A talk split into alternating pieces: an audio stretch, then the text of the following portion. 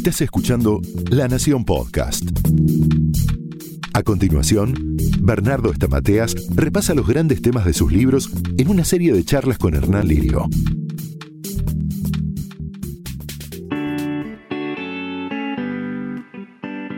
¿Qué tal? ¿Cómo les va? Soy Hernán Lirio y estamos en otro nuevo episodio junto al doctor Bernardo Estamateas para hablar sobre la vida, para tratar de conocernos un poquito más y traer soluciones a diferentes problemas que, solemos tener.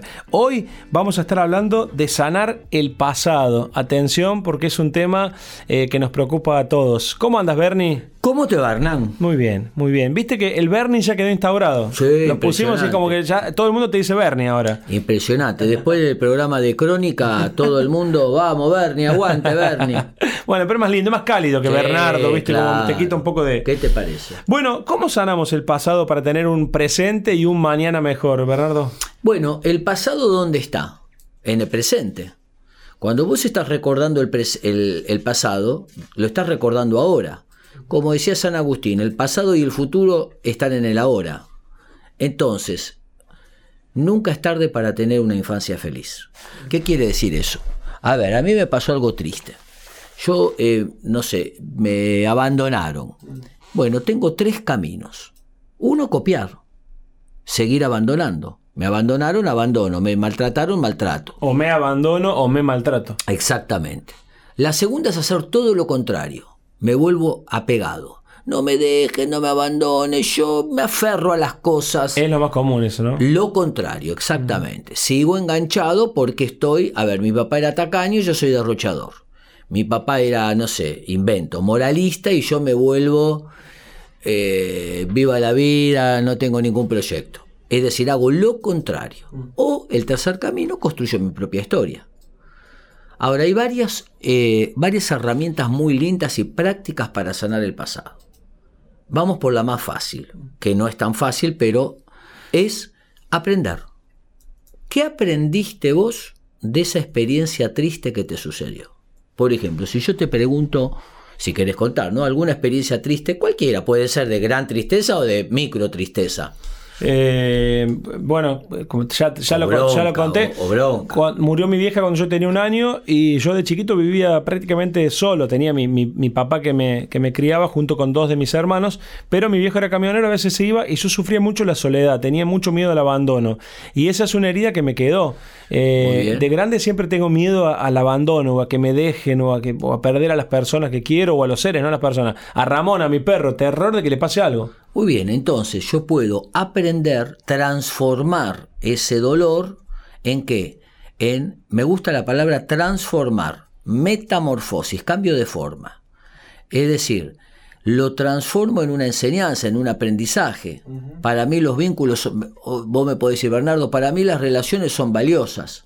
Por ejemplo, vos conoces a mucha gente y mucha gente te conoce y te aprecia en el medio y fuera del medio también. Bueno, probablemente que por ese abandono, para vos los vínculos son muy importantes y vos los cuidás. Y tenés buena onda y cuando vamos al canal traes las facturas para los muchachos, traes las masitas, lo- los bombones para Claudio, las cinco cajas que se come Claudio. Ya se le van notando. Claudio trabaja con. Es un colaborador de Bernardo que los bombones ya se le notan en la, en la pancita. Exacto, él los cuida, los cuida y los lleva, los lleva encima. Bueno, es decir, que eh, a partir, eh, presté plata y me estafaron. ¿Y qué aprendiste? Bueno, a no confiar rápidamente, a tomar más cuidado, a no basarme en lo que me dicen, sino en lo que veo, etcétera. Ese sería un camino. Transformar una herida en una cicatriz de victoria. Muy bueno. Lo, lo estoy leyendo de tu libro, Heridas Emocionales. El segundo camino es hacer con alguien lo que te hubiese gustado que hagan con vos. Entonces, a mí no me motivaron para estudiar. Bueno, ¿a quién podrías vos hoy motivar? Motiva a alguien. Llama a alguien y decirle, che, dale, no abandones, arengalo. O, eh, me pegaron. Muy bien, ¿cómo te hubiese gustado? Y que me abracen. Ah, salí a abrazar. Hacé activamente lo que viviste pasivamente. Hace con alguien en el presente lo que te hubiese gustado que alguien haga con vos en tu pasado. Al hacer activo lo que te hubiese gustado con alguien, estás sanando tu infancia. Es decir, se llama reparar. Es glorioso. Acá estoy leyendo en tu libro que dice transformando el recuerdo que nos hizo llorar en paz interior. Exactamente. ¿Cómo? Porque vos eh, vos al reparar, vos estás saldando la carencia de tu pasado en el presente con otro. Es decir, a ver, eh, mis viejos vinieron, por ejemplo, de la guerra de Grecia. Mi viejo, yo eh, lo recuerdo, mi vieja también. Se levantaban 5 de la mañana, abrir el kiosco. 5 de la mañana. ¿Hasta qué hora? Hasta las once y media de la noche. Vinieron, mi viejo fue a primer grado un día y se fue porque tuvo que ir a trabajar en Grecia, el, el medio de la montaña, y mi mamá hizo hasta tercer grado. Entonces, y perdió a la mamá en la guerra, etc.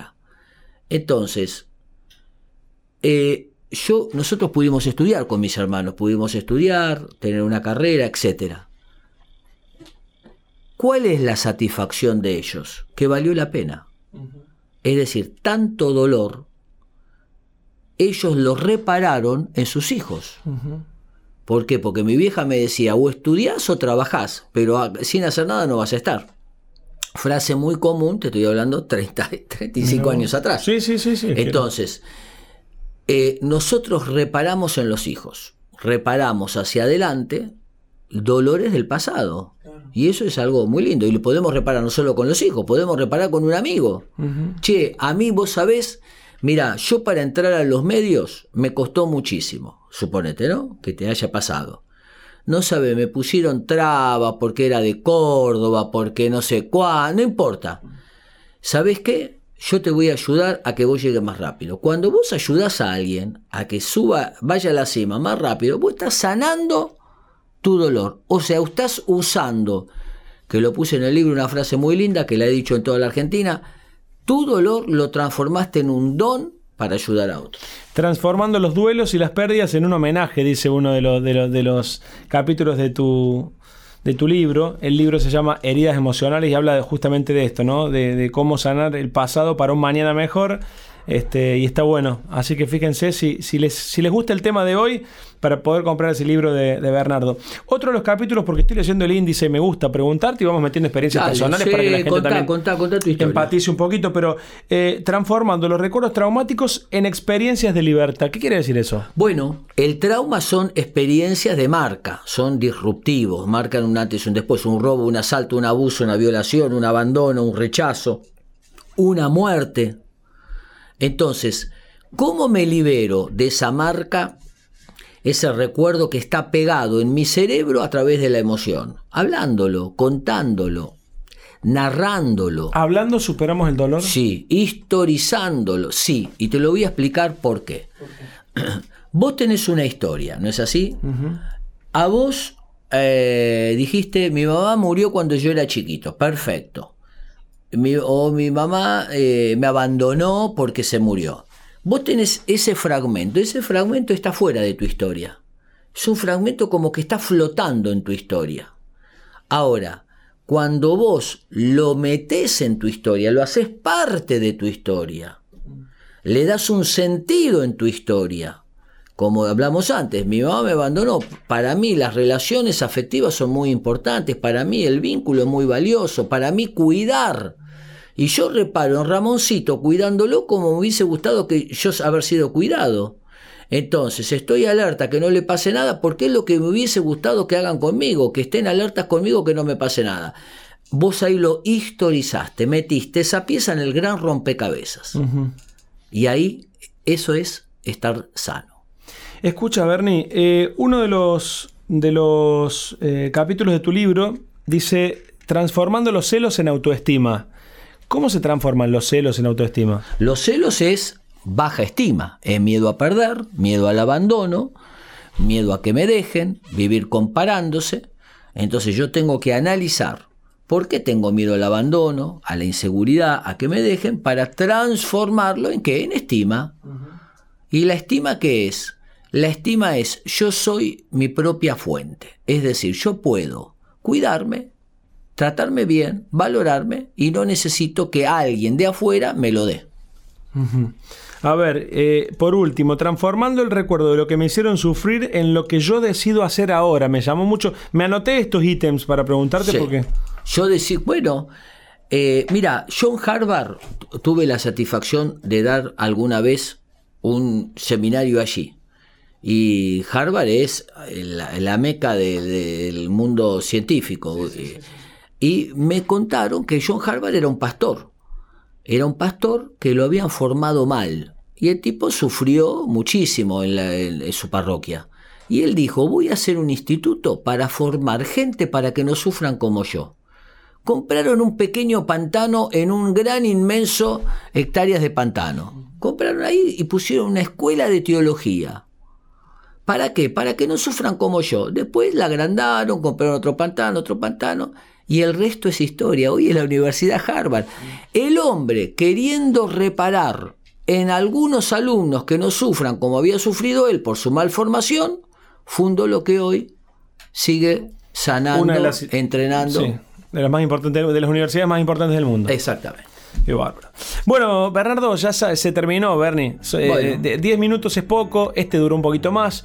Eh, gracias a todos por habernos prestado atención, por habernos prestado, regalado 10 minutitos de su vida para que nosotros, eh, a través de Bernardo Estamateas, que es el que sabe, tratemos de conocernos un poquito más.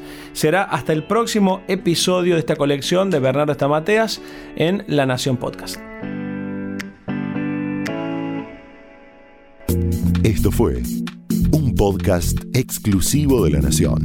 Escucha todos los programas de La Nación Podcast en www.lanacion.com.ar. Suscríbete para no perderte ningún episodio. Estamos en Spotify, Apple Podcast, Google Podcast y en tu reproductor de podcast favorito. Seguí escuchando La Nación Podcast.